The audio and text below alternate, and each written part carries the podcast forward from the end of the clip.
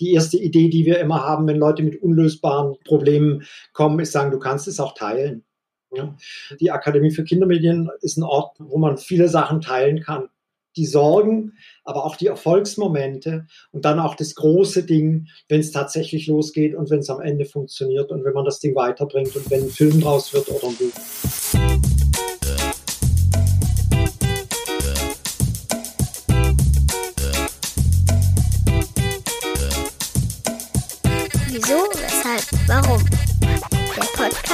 Über Kindermedien.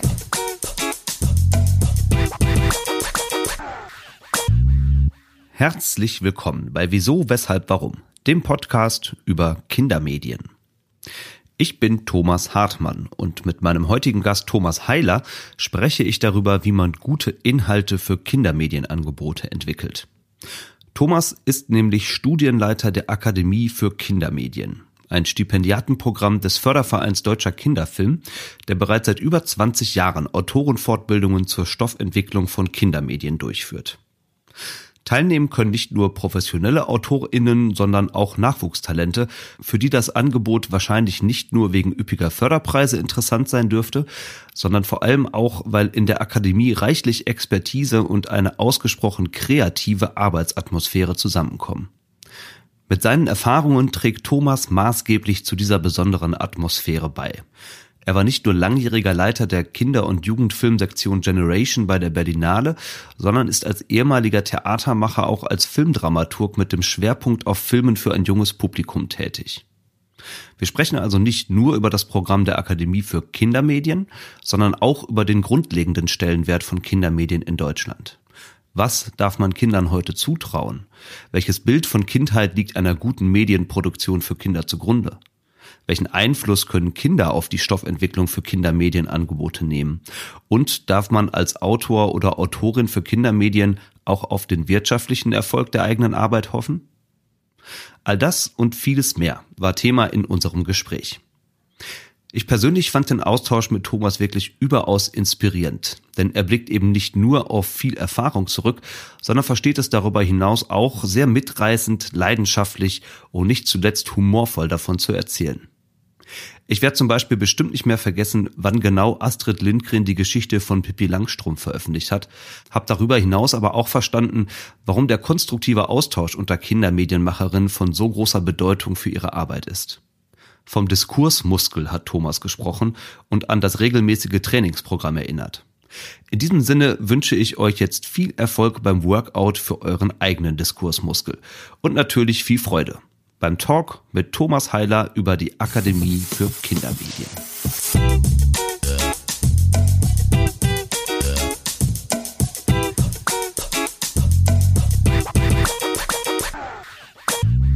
Thomas, ich freue mich sehr, dass du heute zu Gast bist hier bei Wieso, Weshalb, Warum, dem Podcast über Kindermedien. Hallo. Hallo, danke für die Einladung. Ich freue mich wirklich sehr, mit dir sprechen zu können, weil es sich für so ein Podcast-Format, wie wir das hier machen, natürlich sehr gut geziemt, möchte ich mal sagen, der Frage nachzugehen, wie man eigentlich gute Inhalte für Kindermedienangebote entwickelt. Ja, also ich habe jetzt schon mit einigen Leuten über die Inhalte als solche gesprochen, aber wie man eigentlich dahin kommt, das ist sicherlich auch eine sehr interessante Frage und ich vermute, dass du mir dazu jede Menge Fragen wirst beantworten können, weil du nämlich Studienleiter der Akademie für Kindermedien bist darüber hinaus aber auch schon eine ganze Menge im Bereich Kindermedien gemacht hast. Da werden wir im Laufe des Gesprächs sicherlich nochmal intensiver darauf zu sprechen kommen. Aber ich habe mir für diesen Podcast vorgenommen, einen Einstieg zu finden, der gar nicht so sehr an deiner fachlichen Expertise andockt, sondern vielmehr erstmal an deinen eigenen Kindheitserinnerungen und äh, da vornehmlich auch die Medienerinnerungen. Und deswegen wäre meine erste Frage an dich, wie ich sie jedem Gast in diesem Podcast am Anfang stelle, wenn wir zwei uns jetzt tatsächlich richtig gegenüber säßen, was wir nicht tun, weil auch wir übers Internet aufzeichnen, und ich dich bitten würde, mir ein Getränk aus deiner Kindheit anzubieten, das du da mit Vorliebe getrunken hast, welches wäre das? Das ist ganz einfach. Das wäre Apfelsaftschorle. Ich komme ja aus einer ländlichen Gegend und da waren Äpfel und überhaupt alles, was Äcker und Bäume herzugeben hatten, in der zentralen Wahrnehmung einer Kindheit. Und Apfelsaft war und ist ein großes Thema in meinem Leben. Ich bin zwar in einem Kleinstadthaushalt, also städtisch groß geworden, aber da gab es auch einen Garten. Und die Kinder durften in der Apfelsaison tatsächlich mit dem Leiterwagen los, die Äpfel einsammeln und dann haben wir die in die örtliche Mostpresse gebracht und ähm, haben da dafür Deputat, also nicht Geld bekommen, sondern Apfelsaft. Und der hat da nochmal extra gut geschmeckt. Und die Liebe zu Apfelsaft mit richtig scharf gesprudeltem Mineralwasser, also Schorle eben, die ist mir geblieben. Und das würde ich dir eindeutig jetzt hinstellen. Das ist schön. Da teilen wir schon eine Kindheitserinnerung, stelle ich direkt fest. Das war bei mir nämlich ganz genauso. Wir hatten viele Apfelbäume im Garten zu Hause und äh, haben das tatsächlich auch immer weggebracht und dann unseren eigenen Apfelsaft zu Hause gehabt. Ja, sehr schön. Und wenn du jetzt äh, nochmal deinen Blick in die Kindheit zurückwirfst und nochmal an deinen Medienkonsum als Kind denkst, mit welchen Kindermedienangeboten bist du denn eigentlich so groß geworden? Ja, da gab es noch nicht so viel, außer Kinderbücher. Ja? Also Fernseher kam zur Mondlandung ins Haus. Das heißt, die Prägung, so wie das heute ist, die ist über Bücher und Geschichten erzählen und singen und diverse Chöre und musizieren. Also eine sehr, sehr äh, analoge Kindheit gab zwei Kinos in dem Städtchen, wo ich groß geworden bin, aber damals gab es keine Kinderfilme in diesem Sinne. Das mhm. fand man ja in den 60er Jahren noch. Kinder gehören da gar nicht eigentlich ins Kino her. Dadurch haben wir ja heute auch noch manche absurde gesetzliche und Abnahmetechnik aus diesem seltsamen Erbe. Und den ersten Kinobesuch, an den kann ich mich schon noch gut erinnern, weil der mich gleichzeitig auch vollkommen verstört hat. Das habe ich schon öfter mal zum Besten gegeben. Das war Bambi, Walt Disney. Und die Veranstaltung war für mich nach einer Viertelstunde zu Ende. Da musste man mich in dem Moment, wo die Mama stirbt, wirklich schreiend äh, aus dem Kino tragen. Das war too much. Ich weiß nicht genau, wie alt ich war, aber alt genug, um mich da nachhaltig äh, verstören zu lassen. Und danach fand ich das Kino für eine ganze Zeit auch erstmal einen bedenklichen, bedenklichen Ort und habe es, hab es eher gemieden. Ja, das klingt äh, nachvollziehbar. Du hast tatsächlich mir dann auch schon ein wenig vorgegriffen, weil mich hätte natürlich auch interessiert, welches denn dein erster Kinofilm gewesen wäre als Kind.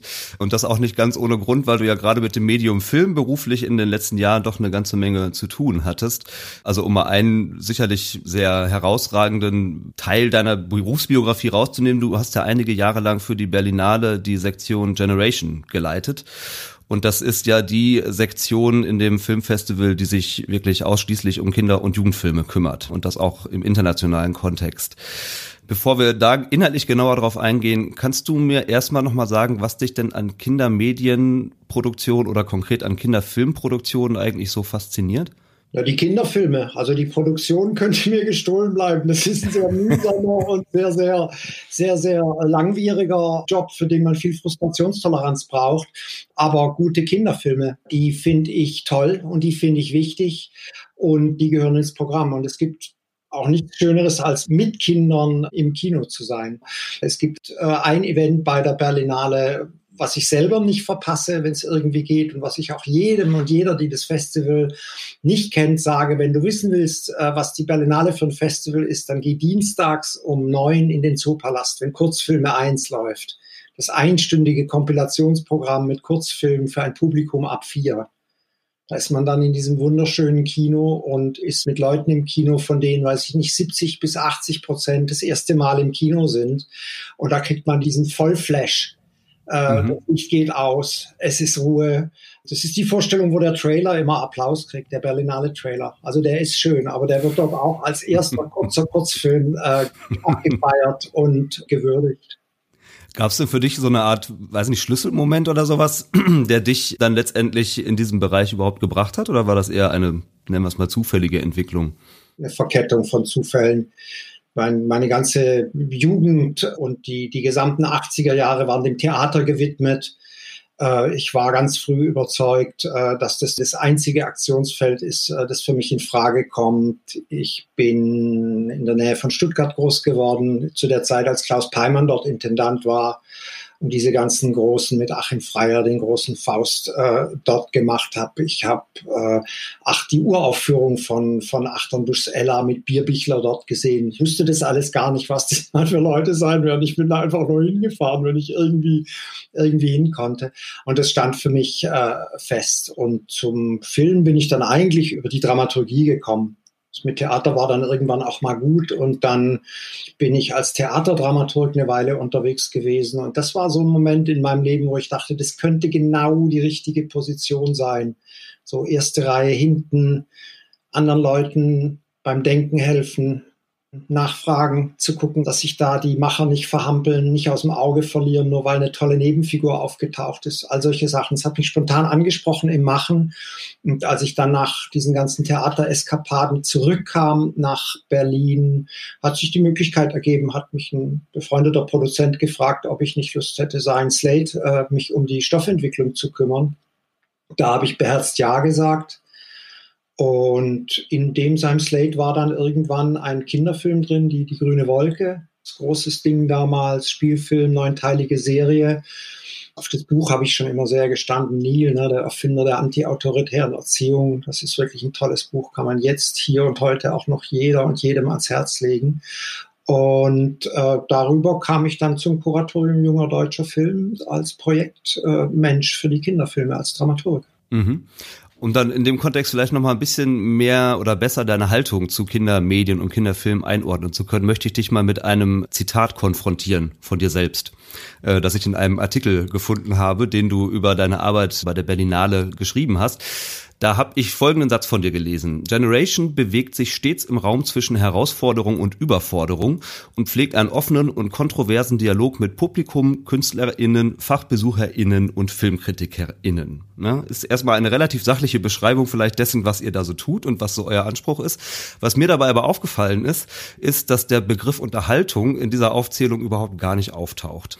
Da habe ich mich vor dem Hintergrund gefragt, in welchem Verhältnis deiner Meinung nach denn eigentlich inhaltlicher Anspruch und Unterhaltung beim Kinderfilm stehen. Würdest du einem von beiden irgendwie Priorität einräumen? Nee.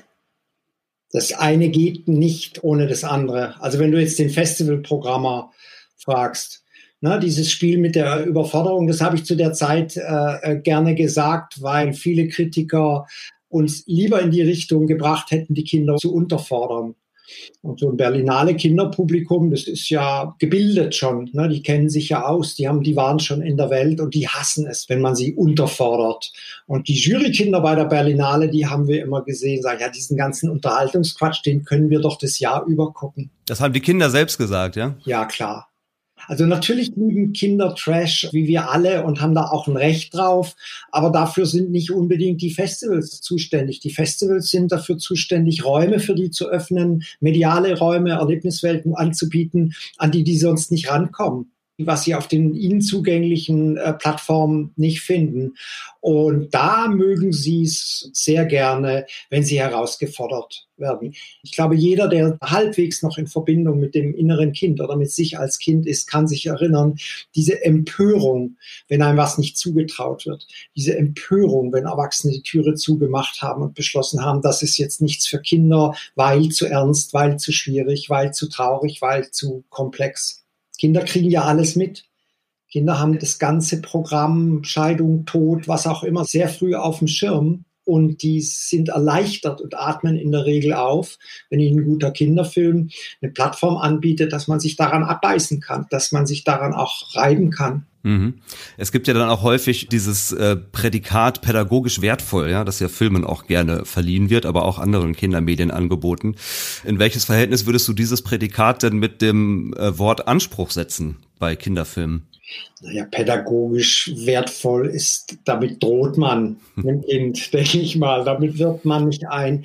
Ich kann mit den ganzen Begriffen nicht so wahnsinnig viel anfangen, muss ich ganz ehrlich sagen. Ein guter Film ist ein guter Film und der hat ein starkes Thema und hat was zu sagen, was den Filmemachern wichtig ist und dann erzählt er diese Geschichte mit den bestmöglichen zur Verfügung stehenden Mitteln. Und es ist mir egal, ob das eine Komödie ist oder eine Tragödie. Das ist so wie mit U-Musik und E-Musik. Das habe ich auch immer gehasst, diese Unterscheidung. Musik ist Musik und Film ist Film. Und das muss das ganze Leben sein. Und ein Festivalprogramm für Kinder muss das ganze Leben, die ganze Welt und auch das ganze Leben abbilden. Wobei es im Kinderfilm äh, schwierig ist, unterhaltsame, gut gemachte Komödien zu finden. Also 19 von 20 Kinderfilmen äh, haben sich eher zur Aufgabe gestellt, sich an den Härten des Lebens abzuarbeiten. Aber das ist halt so. Das ist auch ne, viel, viel Zeit und viel Mühe und viel Lebensaufwand, so einen Film zu machen. Und da verstehe ich auch eine Filmemacherin, die sagt, ich habe das Ding fünf bis sieben Jahre an der Backe. Ich habe Omas Häuschen, was mir noch gar nicht gehört, dafür verpfändet. Und da darf es bitteschön schon auch um was gehen. Mhm, ja. Gibt's irgendwie so All-Time-Favorites, die dir aus dieser Zeit so ans Herz gewachsen sind? Wenn ich dich jetzt bitten würde, vielleicht mal so zwei, drei Filmtitel zu nennen? Also ein Film, der einen unverrückbaren Platz in meinem Herzen hat, ist ähm, Nenn mich einfach Axel. Ich weiß nicht, mit dem bin ich wahrscheinlich so verbunden, weil er im ersten Jahr tatsächlich gelaufen ist. Der erzählt, wie ein dänischer Junge einfach findet, dass die, dass die arabischen Jungs mit ihren Goldkettchen, ihrem Bling irgendwie cooler daherkommen und der sich aus diesem sehr äh, oberflächlich scheinenden Motiv dafür interessiert, wie es denn sein könnte, Moslem zu werden. Und weil sich niemand so richtig um ihn kümmert, die alle haben so zu tun und so anfängt mit dem Imam zu reden und sich in so eine palästinensische Familie da in, in, in Kopenhagen einzuschleichen, mehr oder weniger, und wird so Teil der Community. Und das ist ein Film, das war eigentlich, also das jetzt hat über 20 Jahre auf dem Buckel und es war in der Zeit vor 9-11, bevor alles äh, problematisch wurde. Und es ist ein Film, ich habe den neulich nochmal gesehen, der ist unglaublich gut gealtert und zeigt, was Kinderfilm so leisten kann. Ne? Gesellschaftlich relevantes Thema auf extrem entspannte und, und gut gelaunte Art und Weise abzuarbeiten, ohne doof oder oberflächlich zu sein. Und wenn wir so in das aktuellere Kinoprogramm gucken, ich meine, jetzt gerade ist eh schwierig mit Kino, aber was so die Veröffentlichung der letzten Jahre angeht, gibt es da auch einen, wo du sagen würdest, der hat dich besonders bewegt? Ach, das ist immer so schwierig. Ne? Als Programmer ist man ja immer, äh, ich, ich greife bei der Frage immer gerne auf frühere Zeiten zurück, weil man hat ja immer so Programme, wo man alle Babys gleichzeitig liebt. Ja, okay.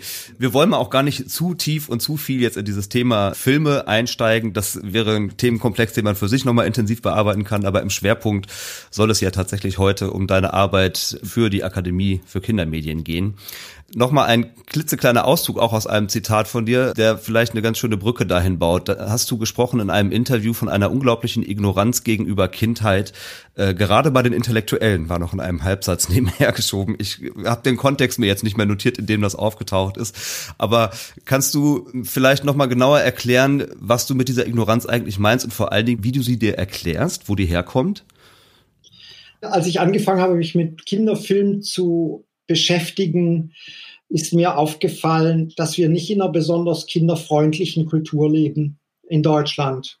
Als ich beim Kuratorium diesen Projektbetreuerjob für den Bereich Kinderfilm übernommen habe, gab es Leute wirklich allen Ernstes, die mich gefragt haben, geht's dir so scheiße, dass du in diese Nische unserer Industrie abtauchst? Es gab Leute, die haben 40 Jahre lang die Berlinale besucht und haben nicht zur Kenntnis genommen, dass es dort eine der heißesten und renommiertesten und angesehensten Kinderfilmsektionen der Welt gibt, dass es das einzig anständige A-Festival ist, das diesen Knall Gott sei Dank schon vor langer Zeit gehört hat. Es ist eine, eine, Ignoranz, so als ob Kindheit eher so Kindheit als Krankheit. Kindheit ist was, was man, was man dem Menschen austreiben muss und irgendwann ist er erwachsen und ab dann ist er erst ein vollständiger Mensch. Und ich finde schon, dass Geringschätzung gegenüber Kindern an allen Ecken wo du die Leute geben das nicht gerne zu und würden sagen, nein, ich doch nicht und ich habe da ein Patenkind, das mag ich sehr gerne und dem schenke ich auch immer tolle Sachen.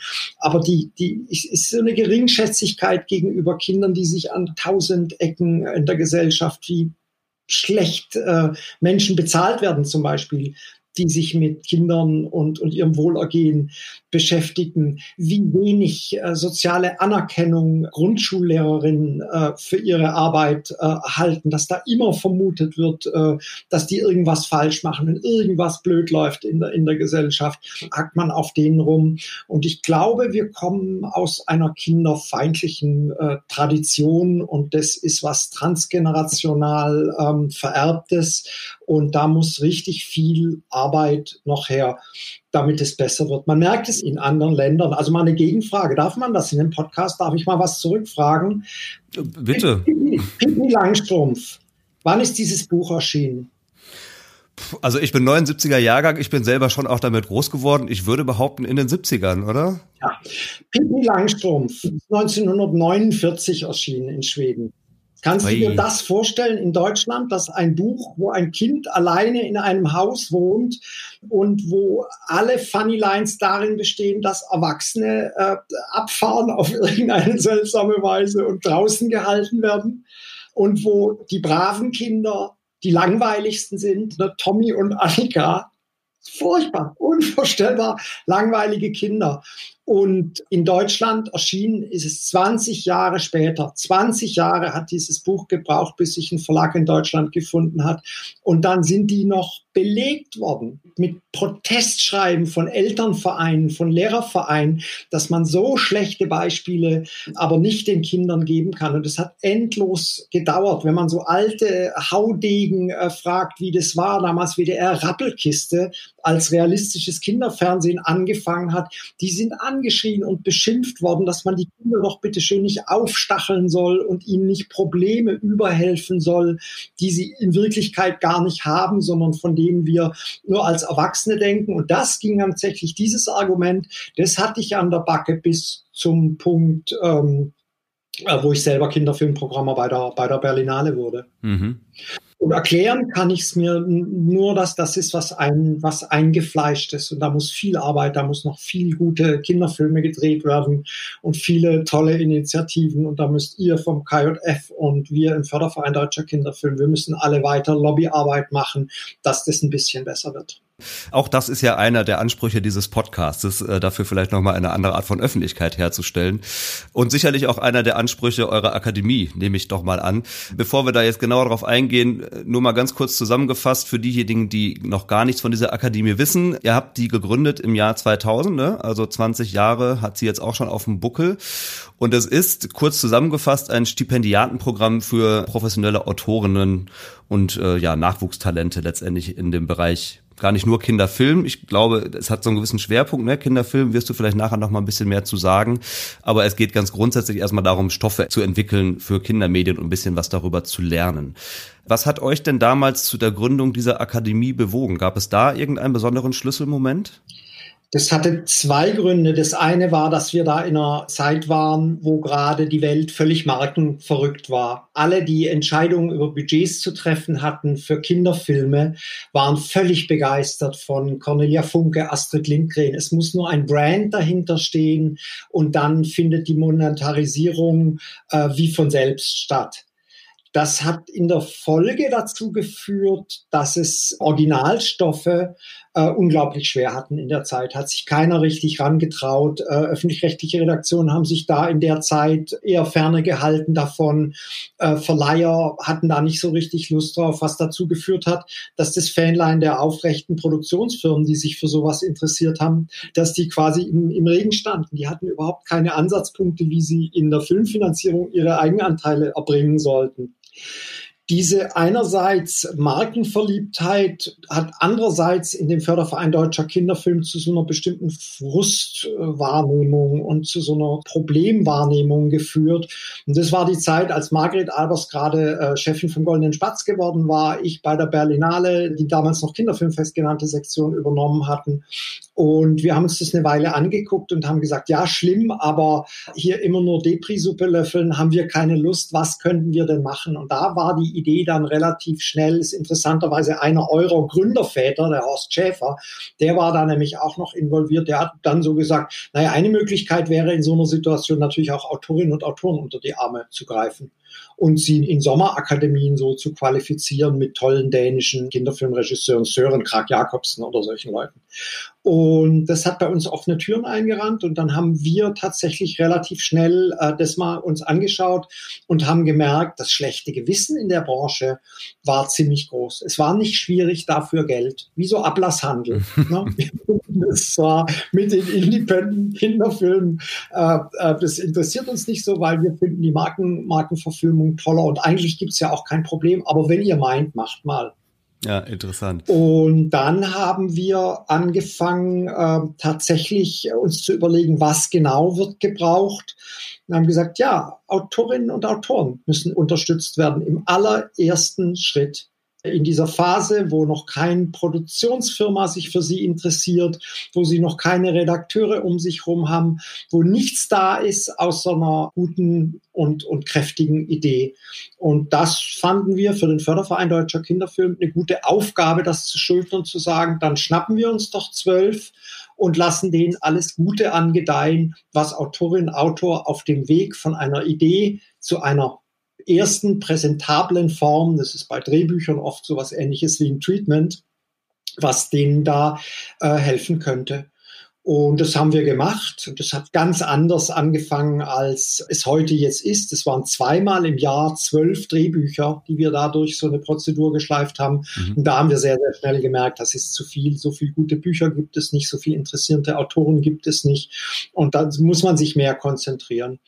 Und dann haben wir relativ zügig angefangen, uns Rückmeldungen einzuholen. Also immer das nicht nur aus unserem, sagen wir mal, Impetus als Verein und als Lobbyverein, sondern sehr, sehr früh in den Dialog zu gehen mit den Abnehmern hinten am, am Ende der Verwertungskette und haben die Förderer gefragt, haben die Redaktionen gefragt, haben uns mit dem Kika zusammengesetzt und haben gefragt, was bräuchtet ihr denn? Was können wir denn an dieser Ecke der Verwertungskette denn für euch tun? Und sind mit diesen Impulsen immer, immer dann auch, haben die aufgenommen, sind dann weitergegangen und sind dann sehr schnell auf, auf Serien gegangen und es waren dann eine Zeit lang mal animierte Serien, das waren dann eine Zeit lang mal nicht animierte Serien. Die Serien haben wir dann jetzt vor drei oder vier Jahren äh, aus der Akademie ganz rausgenommen, weil wir ein anderes Format hatten, Formate aus Thüringen, äh, wo wir das ein bisschen ähm, äh, besser verortet gekriegt haben, die Bedarfe. Und die momentane Zusammensetzung ist, wir bieten im Jahr vier Plätze zur Stoffentwicklung für Film, äh, vier Plätze für Buch, also Kinderbuch und vier Plätze für Storyworld. Das sind plattformunabhängige Formate, also eine Idee, wo man noch nicht ganz genau weiß, wird es eine Graphic Novel, wird es eine Serie, wird es vielleicht ein Cardboard Game, also ein einfaches Spiel, oder wird es ein Themenpark? Mhm. Also man merkt schon, ihr seid da relativ breit aufgestellt und eben gar nicht so sehr fokussiert jetzt auf irgendwie ein Medienformat, ne, sondern wirklich auf ganz unterschiedliche Bereiche.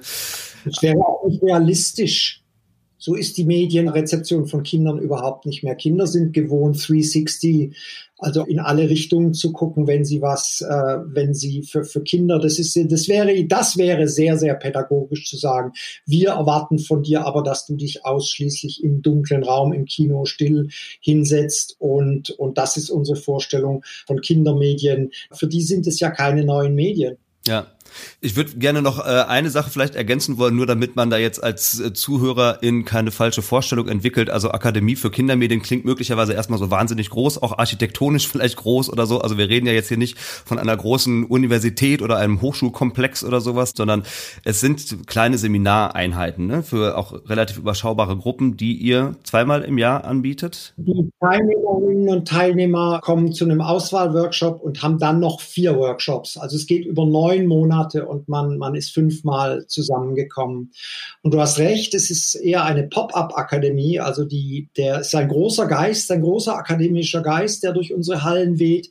Aber wo die Hallen stehen, das äh, entscheiden wir pragmatisch, da wo Platz ist, da wo es förderrichtlinientechnisch opportun ist. Wir sind mobil und die Idee tragen wir quer durch die Republik. Wir sind beheimatet in Thüringen, in Erfurt.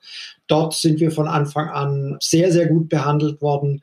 Das äh, Kindermedienland äh, Thüringen hat die Türen weit für uns geöffnet. Die Mitteldeutsche Medienförderung hat die Idee sofort verstanden und hat uns über diese 20 Jahre in, in bemerkenswerter Weise äh, die Treue gehalten und uns den Rücken gestärkt, hat alle Modifikationen, die wir durchlaufen haben, mit großer Zuwendung und großer Neugierde auch uns immer wieder ermöglicht. BKM also die Beauftragte für Kultur und Medien war von Anfang an dabei, aber auch die Thüringer Staatskanzlei und viele Partner, Medienbord Berlin-Brandenburg. Äh, ich habe jetzt den Fehler gemacht, anzufangen, dann muss man es ja eigentlich immer alle nehmen. Es ist ein, ein, ein breit aufgestelltes Netzwerk, das uns das ermöglicht, äh, dass wir sehr zu schätzen wissen und ohne dass das auch nicht funktionieren würde. Ja.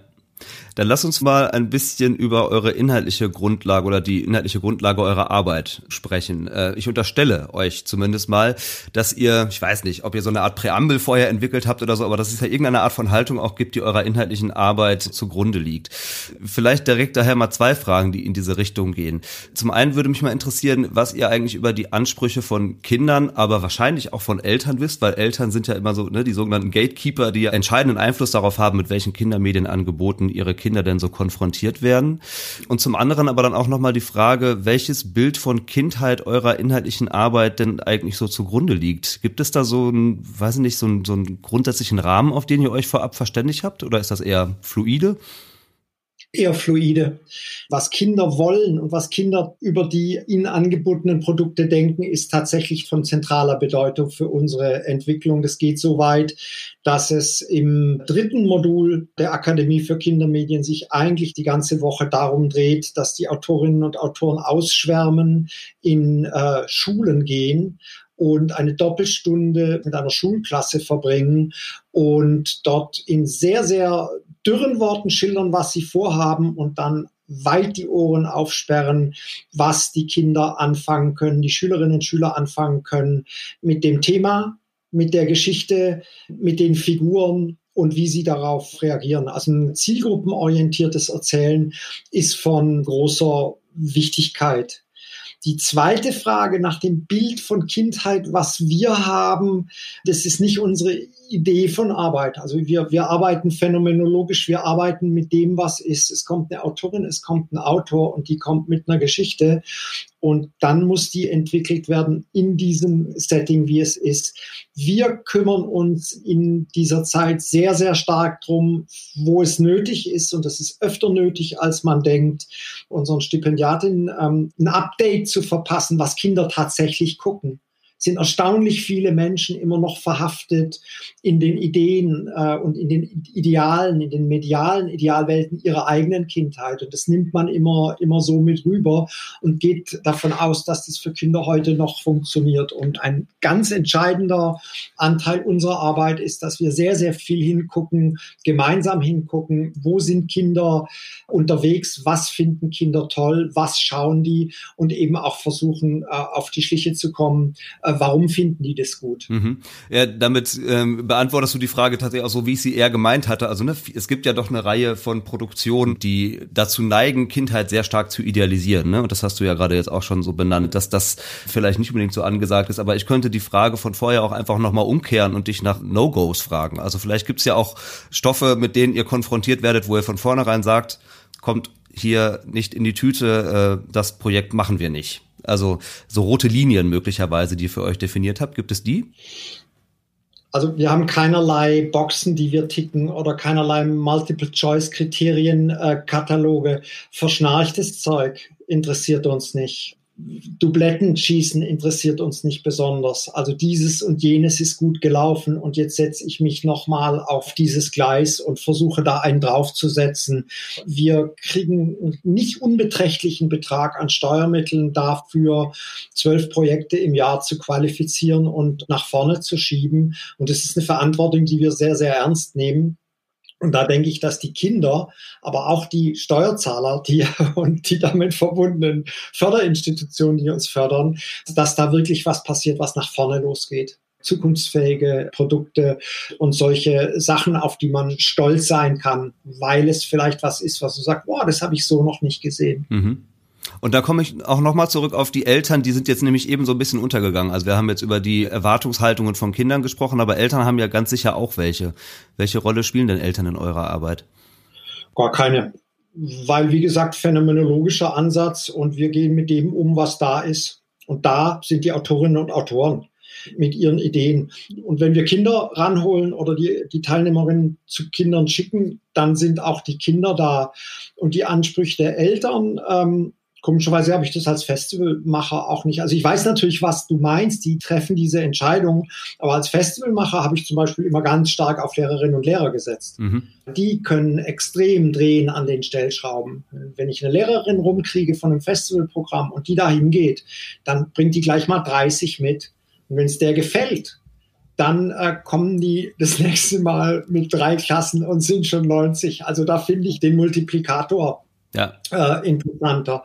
Und mit den Erwartungen von Eltern an die bei uns entwickelten äh, Produkte umzugehen, das passiert nur, nur mittelbar, weil äh, viele der Teilnehmerinnen und Teilnehmer halt selber Kinder haben. Und dadurch ist eine bestimmte Idee, äh, äh, ich, ich bin Autorin, ich entwickle ein Format für Kinder und wenn ich selber welche habe, sitzen die äh, symbolisch mit am Tisch, aber sozusagen eine, eine, eine pädagogische Schleife einzulegen, so und so musst du deinen Film gestalten, damit er den Eltern gefällt, damit die ihre Kinder dann hintragen. Äh, ich glaube, die lassen wir aus. Ich müsste aber noch mal drüber nachdenken. Ich habe tatsächlich noch nie darüber nachgedacht. Mm. So in der Form. Na, ich kann es vielleicht auch noch mal ein bisschen konkreter machen anhand eines Beispiels, das mir äh, neulich untergekommen ist, das, äh, glaube ich, ganz gut passt in diese Richtung. Vielleicht ist es dir auch untergekommen. In Dänemark ist eine Kinderserie äh, gerade an den Start gegangen im Fernsehen. Ja, du lachst schon, äh, du weißt, wovon ich spreche, ne? John Dillermand, äh, wenn ich das richtig ausspreche. Das ist so eine Knetanimation und der Protagonist in dieser Serie hat einen riesengroßen Penis, den größten Penis der Welt und erlebt damit halt irgendwie alle möglichen Abenteuer. Ja? Also mich hat so ein bisschen an die alte Comicfigur das Marsupilami erinnert. Mit der mhm. bin ich in meiner Kindheit ein bisschen groß geworden.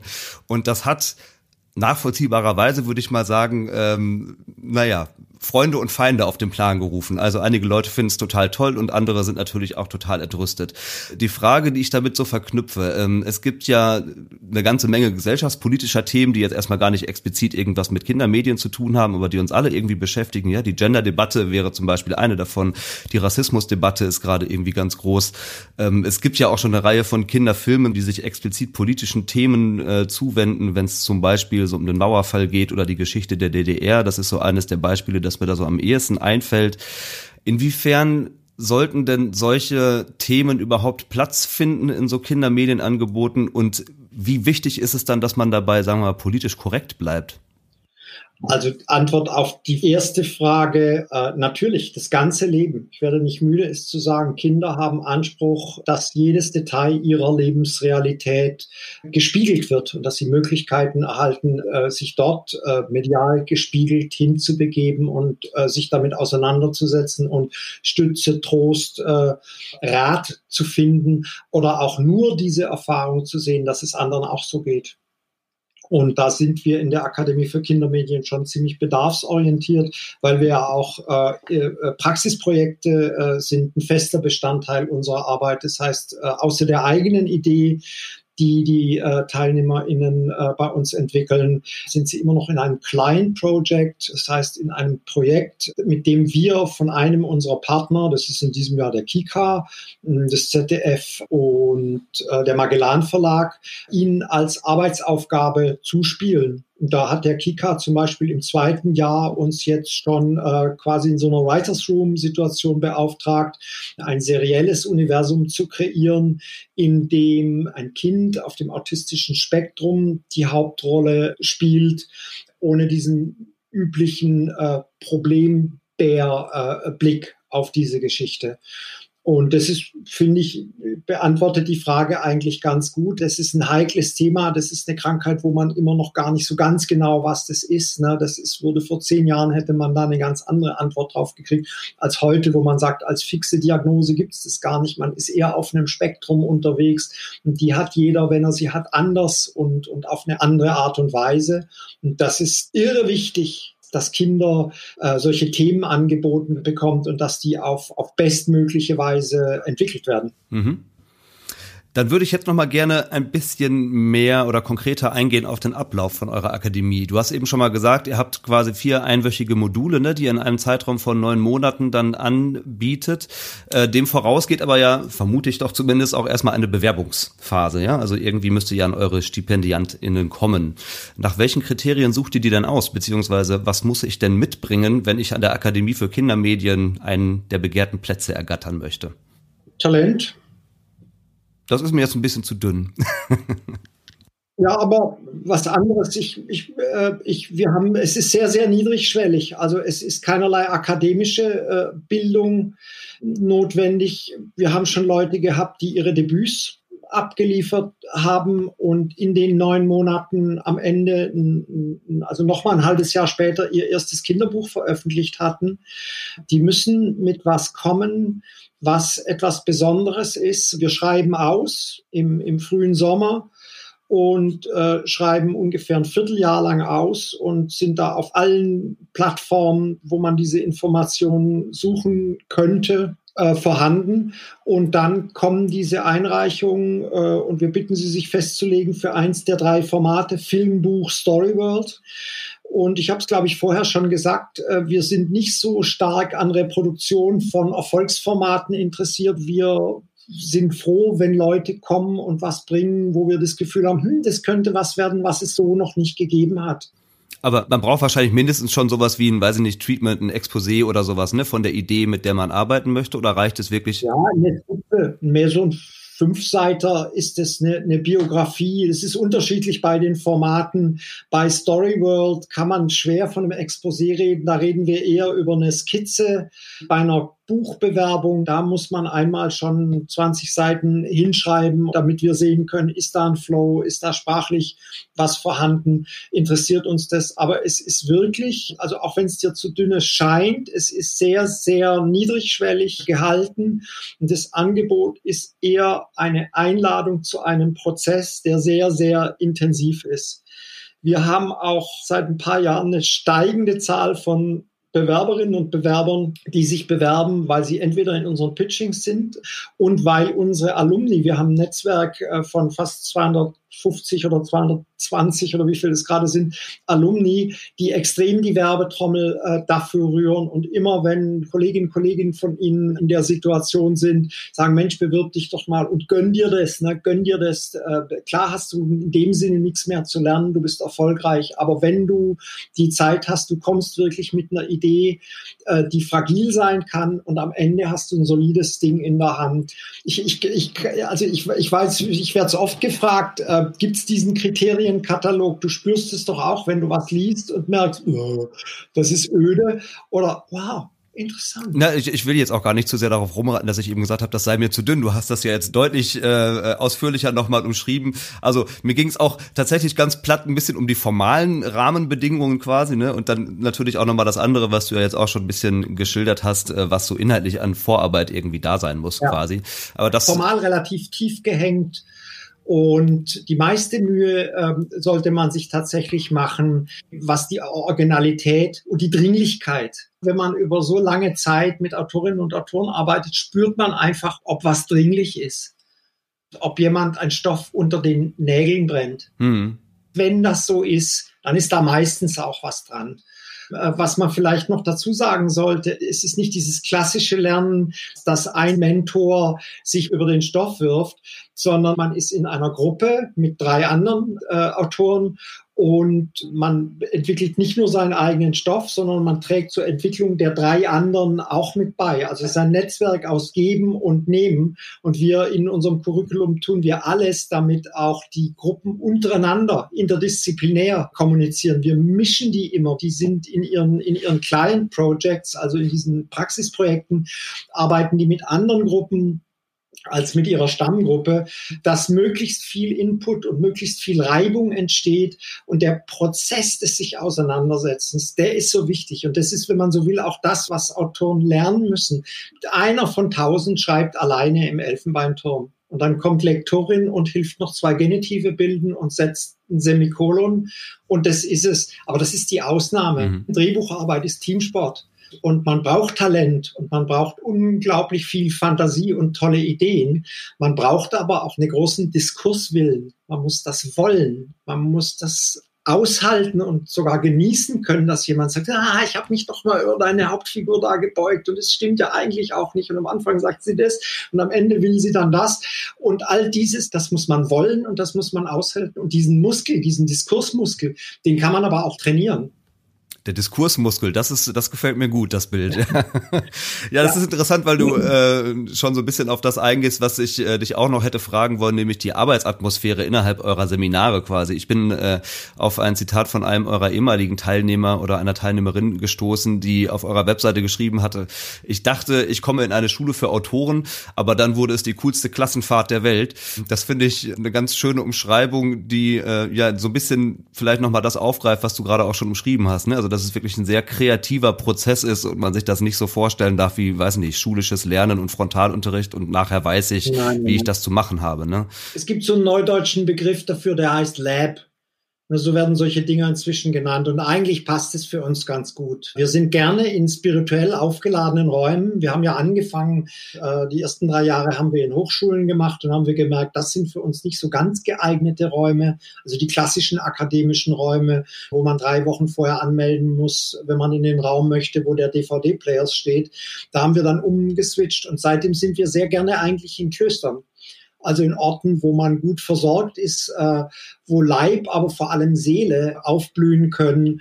Wir sind nicht so ein Laden, so, so Tagungshotels, äh, vier kaltwarme Buffets am Tag, Sauna oder sonst was. Wir investieren unsere Budgets lieber in gute Lehrerinnen und Lehrer und halten unsere Leute nicht knapp, aber schaffen Räume, wo vieles getriggert wird. Und so ist jeder Jahrgang, äh, bringt eine andere Art, sich zu äußern, auch mit, wir hatten mal einen Karaoke-Jahrgang, der war in ganz Erfurt gefürchtet, wenn man mit denen irgendwo gegen Ladenschluss in eine Bar gekommen ist, haben die alle schon die Augen verrollert, weil sie wussten, jetzt kommt das wieder. Wir hatten mal sehr viel gesangesbegabte Leute und hatten so einen kleinen Kammerchor, die dann da überall in diesen Kreuzgängen äh, gesungen haben. Also wir appellieren ganz stark Werk, die kreative Seele, die ja oft einfach auch sich einschränken muss und von so vielen Sachzwängen so, so geknutet wird, da versuchen wir Räume zu schaffen, dass da sowas aufblüht und dass dieses Elende, oh, es ist so schwer, ich entwickle eine Geschichte, oh, es ist so schwer und Writers Block. Ja, das gibt es alles und das ist auch ernst zu nehmen, aber wir versuchen immer die Lösung im Auge zu haben und für uns die erste Idee, die wir immer haben, wenn Leute mit unlösbaren Problemen kommen, ist sagen, du kannst es auch teilen. Mhm. Ja, und das ist, glaube ich, das eine Wort, was das ganz schön beschreibt und weshalb die Leute so gerne auch zu diesen Pitchings kommen und sich so auch zugehörig fühlen. Die Akademie für Kindermedien ist ein Ort, wo man viele Sachen teilen kann die Sorgen, aber auch die Erfolgsmomente und dann auch das große Ding, wenn es tatsächlich losgeht und wenn es am Ende funktioniert und wenn man das Ding weiterbringt und wenn ein Film draus wird oder ein Buch. Mhm. Ja, das große Ding am Ende, das wäre tatsächlich auch nochmal was, worauf ich gerne zu sprechen kommen möchte. Du hast vorhin schon mal ganz kurz den Pitch erwähnt, der ja auch äh, elementarer Bestandteil dieses Prozesses ist an der Akademie. Äh, ich hatte mal das Vergnügen vor zwei Jahren, glaube ich, war es beim Goldenen Spatzen, einem beizuwohnen. Also in der Regel ist es, glaube ich, so, ne, der Pitch findet im Rahmen vom Kindermedienfest Festival Goldener Spatz in Erfurt statt. Ja, früher war es so, letztes Jahr nicht. Genau, naja klar, unter Corona-Bedingungen äh, muss man das alles wahrscheinlich auch gerade ein bisschen anders organisieren. Vielleicht kannst du auch gleich nochmal kurz was dazu sagen, wie ihr eigentlich unter Corona-Bedingungen arbeitet. Aber vorwegschieben würde ich nochmal kurz die Frage, das ist ja so eine Art, ich würde es mal Feuertaufe nennen vielleicht, also das erste Mal wahrscheinlich im Kontext dieser Akademiearbeit stehen die Autorinnen und Autoren dann eben nicht nur vor Publikum, sondern ganz speziell ja auch vor einer Reihe von Redakteuren, weiß nicht, Verlag Verlagsleitern, Vertretern von Produktionsfirmen, was auch immer, die dann da sitzen und denen sie in einem kurzen Pitch eben ihre inhaltliche Arbeit vorzustellen haben. Ne? Kannst du, also du kannst gerne das nochmal ein bisschen genauer umschreiben, was die denn da eigentlich genau zu tun haben und wie der Arbeitsauftrag lautet. Aber vor allen Dingen interessiert mich auch, was ist denn so in der Erfahrung, die ihr bis jetzt gemacht habt, an konkreten Ergebnissen wirklich dabei rausgekommen? Also welche Stoffe gehen wirklich in die Entwicklung? Was landet auch vielleicht wieder in irgendeiner Schublade? Also so die, die Erfolgsquote, wenn man das so nennen möchte, lässt die sich irgendwie benennen? Das kommt ein bisschen darauf an, welche Gruppe es ist. Seitdem wir Kinderbuch haben, äh, da geht es schneller wenn ein Verlag sich für eine Buchidee interessiert, dann optionieren die das, geben den Auftrag und dann, wenn man Glück hat, gibt es anderthalb Jahre oder zwei Jahre später ein Buch oder, oder wenn jemand es wahnsinnig eilig hat, sogar früher. Um mit einem Film anzulanden, das dauert ein bisschen länger, da liegt die Hürde höher. Da ist es sehr hilfreich, dass wir uns im Förderverein äh, auch gekümmert haben um die Initiative der besondere Kinderfilm, die seit es den gibt, äh, geht es den Akademiestoffen ein bisschen besser, weil das Suchschema von dem besonderen Kinderfilm und dem, was wir da so leisten können und was bei uns so rauskommt, das scheint ganz gut zu passen. Da gibt es Jahre, wo zwei oder drei von den Filmideen äh, in den besonderen Kinderfilmen auf diese Schiene dann weitergehen. Und äh, wir haben es noch nicht ausgemittelt, aber man hat gute Chancen, äh, gesehen zu werden. Und die Zahl der Spielfilme ist inzwischen auch zweistellig, die wir haben. Es gibt viele Kinderbücher. Wir haben, weiß ich, Richard the Stork, der auch ein internationaler Erfolg war, ist bei uns entwickelt worden. Wir hatten mal die finnische Oscar-Nominierung, äh, äh ist bei die, die, die Grundidee von uns gekommen. Das ist eine ganz schöne Tracklist. Die Garantie hat man nicht, aber was dazu kommt und was an der Stelle vielleicht auch wichtig ist zu erwähnen, zu diesen Pitchings kommen oft auch Leute, die sind gar nicht auf der Suche nach konkreten Stoffen, sondern die sind auf der Suche nach talentierten Autoren. Also in erster Linie präsentiere ich meinen Stoff, meine Idee, aber in zweiter Linie präsentiere ich auch mich als potenziellen mhm. ähm, Partner für Projekte, die ich vielleicht jetzt noch gar nicht kenne. Da passiert viel auf dieser Ebene. Und das Dritte ist, dass man eben, wenn man die Akademie durchlaufen hat, ist man Teil dieses Alumni-Netzwerkes. Und das ist auch, da ist diese Community, in der tatsächlich, also so ein Facebook-ähnliches Teil, eine interne Community, die bleibt offen und da werden Aufträge gehökert, da wird sich gegenseitig weitergeholfen und alles in allem ist man auf alle Fälle, wenn man die Akademie durchlaufen hat, aus der Isolation raus, in der viele Autoren landen, weil es in dem Moment, wo man noch nicht Teil von Netzwerken ist, man eben leicht auch vereinsamen kann oder so allein vor sich hin rödelt. Hm. Ich finde es total schön, wie du eure Arbeit so beschreibst und ja auch der Spirit, der dahinter steckt, irgendwie so ganz deutlich wird. Ich traue mich vor dem Hintergrund, die nächste Frage schon fast gar nicht zu stellen, weil sie dann schon wieder so vergleichsweise profan wirkt. Aber am Ende müssen wir ja auch alle von irgendwas leben, ja. Und insofern stellt sich sicherlich für die Beteiligten auch immer die Frage, inwiefern sie denn mit dem, was sie für Kinder produzieren oder produzieren möchten, tatsächlich auch wirtschaftlich erfolgreich sein können. Ja, das ist gar keine profane Frage. That's what it's all about. Das muss man sehr ernst nehmen. Deswegen auch unser spartenübergreifender und interdisziplinärer Ansatz und diese ganze holistische Idee, dass wir immer sagen, ja klar kannst du jetzt die nächsten sechs Jahre davon träumen, deinen arthausigen, klassischen Kinderfilm zu machen. Aber ob du davon leben können wirst, das können wir dir gerade nicht sagen. Also tummel dich besser und guck, was du mit deiner Kreativität und deinen Schreibfähigkeiten noch alles machen kannst. Es gibt andere Felder. Such dir deine Plattformen sehr genau aus und wenn du auf einer nicht weiterkommst, wenn du mit deiner Spielfilmidee drei oder viermal auf die Nase gekriegt hast, überleg dir doch, vielleicht könnte ein Buch draus werden, Kindertheaterstück. Es gibt viele. Also wir versuchen das ganze Spektrum denen aufzumachen und ihnen Wege aufzuzeigen, wie sie ihre Kunst dann tatsächlich auch äh, monetarisieren können. Das bringt mich, wir landen so langsam schon äh, auf der Zielgeraden unseres Gesprächs, nochmal zu so einem Ausblick. Ein letztes Zitat von dir selbst, mit dem ich dich nochmal kurz konfrontieren möchte. Du hast in einem anderen Interview auch mal gesagt, fand ich sehr schön, eine gesunde Branche tut gut daran, das Beste für Kinder zu tun. Ich nehme an, wenn du von Branche sprichst, meinst du konkret die Medienbranche. Was kann oder sollte die denn deiner Ansicht nach noch besser machen, als sie es inzwischen schon tut, um tatsächlich das Beste für Kinder zu erreichen?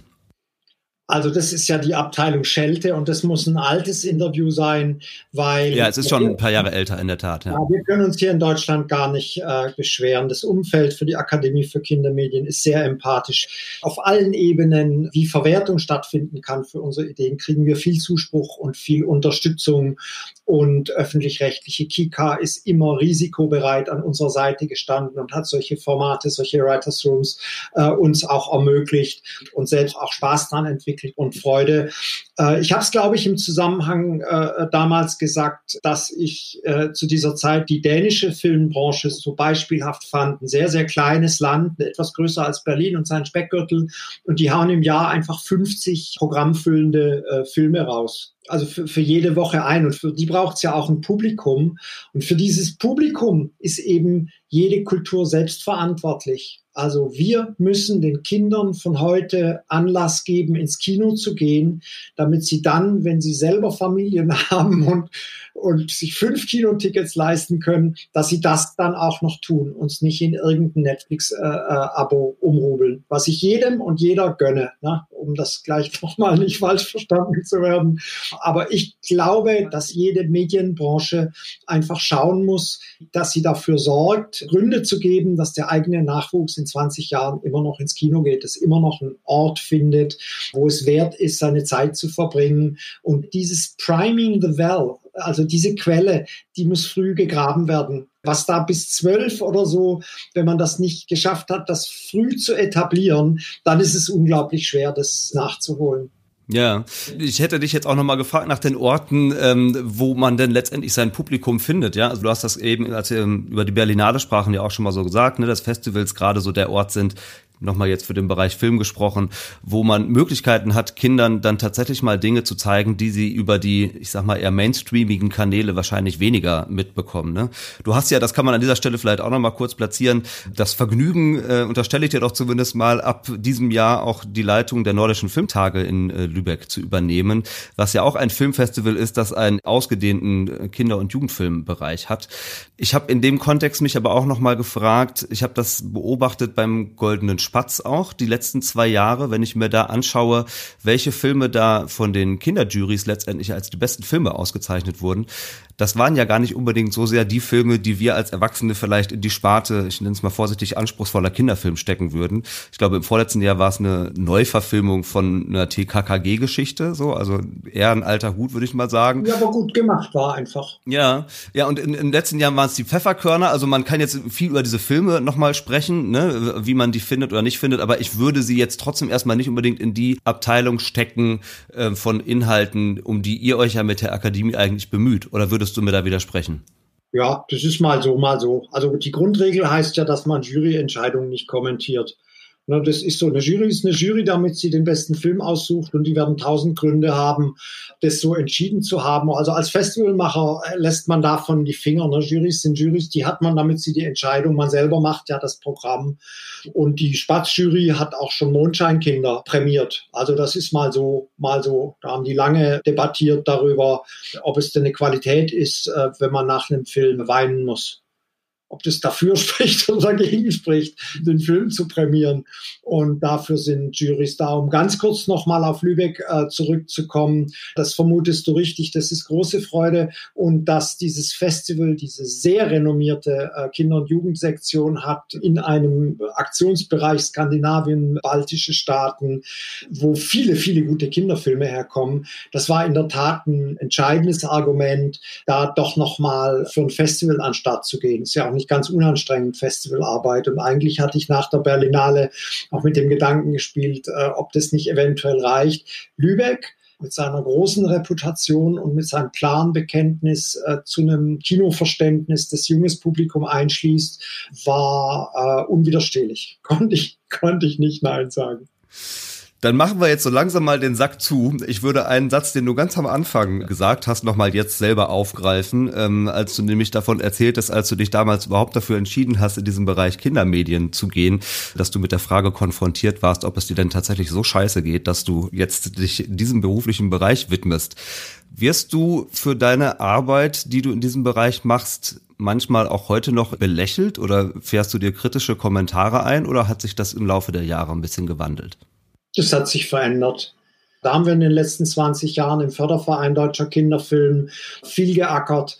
Der Verein hat sich auch fast verdoppelt. Immer wieder kriegen wir Alumni aus unseren Projekten damit auch rein, weil wir denen immer sagen, na, wenn euch das gefallen hat, dann müsst ihr hier mittun, damit die nächste Generation äh, auch wieder solche passigen Angebote bekommt. Und im Kern hat sich so diese Geringschätzung von Kindern, glaube ich, nicht wirklich verändert. Ich glaube, da müssen noch ein, zwei Generationen drüber. Ich glaube, das sitzt tiefer in den Genen, als dass man es innerhalb von, sagen wir mal, der Zeit von 68 bis jetzt oder so in einem Schwupps erledigen könnte. Und äh, ich weiß nicht, aber mir ist es inzwischen auch komplett egal. Das ist die beste Entscheidung, äh, die ich in meinem Leben getroffen habe, mich für diese Nische zu interessieren. Ich konnte dort so viel schöne äh, Projekte realisieren. Ich habe so viele tolle Leute getroffen. Das ist eine sehr, sehr konzentrierte Branche. Ne? Wir sind nicht so viele in diesem Segment, aber die meisten Leute, die dort sind, die wissen, warum sie es tun und sind mit Herzblut unterwegs. Und ich finde, äh, ich finde eigentlich nur so unterkühlt schlimm. Dieses halbenergetische, äh, halb motivierte, unterkühlte, das macht mich wahnsinnig, da könnte ich nicht arbeiten. Und ich erlebe die Kinderfilmbranche, auch die europäische, als eine sehr blutvolle und sehr drangvolle. Und das ist die beste Entscheidung, die ich hätte fällen können. Und wenn der eine oder andere darüber lächelt, ist mir das eigentlich egal. Das ist ein wunderschönes Schlussstatement, würde ich eigentlich sagen. Ähm Trotzdem habe ich noch eine letzte Frage. Also vielleicht habe ich das schlecht recherchiert, das wäre jetzt natürlich peinlich. Aber soweit ich weiß, hast du selber noch nie eine Produktion für Kinder tatsächlich umgesetzt, ne? Also in der Rolle eines Regisseurs oder Drehbuchautors oder ähnliches. Nein, ich bin weder Regisseur. Im früher in meinem Theaterleben war ich Regisseur, aber das ist lange, lange her. Und ich bin weder Drehbuchautor noch Regisseur. Es gibt ganz wenig Dramaturgen, die auch gute Autoren sind. Vor denen habe ich größten Respekt. Und ansonsten sind es fast zwei verschiedene Seinsformen. Die eine, die sich reinwirft und sich tummelt und dann äh, Leute wie ich, die lange zuhören, bis sie die Idee verstehen und dann so ein bisschen Distanz einnehmen und einfach gucken, dass schöne und amtliche Ideen, dass die nicht im Getöse untergehen. Das sind zwei unterschiedliche Sichtweisen aufs Leben und es sind wahrscheinlich sogar unterschiedliche Lebenshaltungen. Ich liebe es als Dramaturg, so lang wie möglich dran zu sein die Welt und besonders ich freuen sich auf Mission Ulja Funk, äh, eines der jüngsten Babys aus der Akademie für Kindermedien, Barbara Kronbergs äh, Regiedebüt. Da durfte ich dann in der Folge die ähm, dramaturgische Betreuung noch übernehmen, also der Herstellung der Drehfassung. Und da habe ich es geliebt, äh, jetzt auch im Schnitt noch mit drauf zu gucken. Und man kann allen Produzenten nur sagen, ne, setzt die Dramaturgen nicht zu früh am Wegesrand ab. Die sind, können im Schneideraum noch gute Dienste Dienste erweisen. Und von daher ist mir Produktion in den Rhythmen äh, durchaus vertraut, aber ich bin, nein, richtig, ich bin weder Regisseur noch Drehbuchautor wird sich noch mal reizen, den Schritt auch noch mal zu machen in deiner Berufsbiografie und auch selber noch einen Stoff umzusetzen oder gefällt es dir gut in der Rolle? Viel zu anstrengend. Ja, das äh, kann ich sehr gut nachvollziehen. Und die Leidenschaft, von der du eben gesprochen hast, mit der du deine Rolle als Dramaturg ausfüllst, ich glaube, die ist jetzt in dem Gespräch mehr als deutlich geworden.